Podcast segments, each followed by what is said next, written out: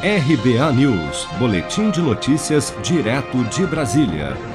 Em conversa com apoiadores na entrada da residência oficial do Palácio da Alvorada na noite da última sexta-feira, o presidente Jair Bolsonaro voltou a criticar a gestão de governadores e prefeitos durante a pandemia e afirmou que a decisão do ministro Luiz Roberto Barroso, do Supremo Tribunal Federal, determinando que o Senado instale uma CPI para investigar as ações do governo no combate à Covid-19, é uma interferência sem cabimento no Congresso para atingi-lo. Vamos ouvir. Pessoal, eu peguei um Brasil com muitos problemas, estamos resolvendo, pintou essa pandemia, o Supremo deu poder para governadores e prefeitos conduzir essa política.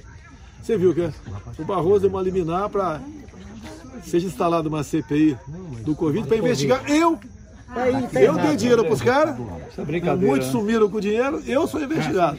Não tem cabimento realmente uma interferência dessa no legislativo para atingir o chefe do executivo. Só para isso. Agora, os processos que tem lá de pedir impeachment colega do Supremo, ele fica quieto. Senadores aliados a Bolsonaro têm atuado desde a última quinta-feira para frear a instalação da CPI da Covid no Senado após eliminar de Barroso.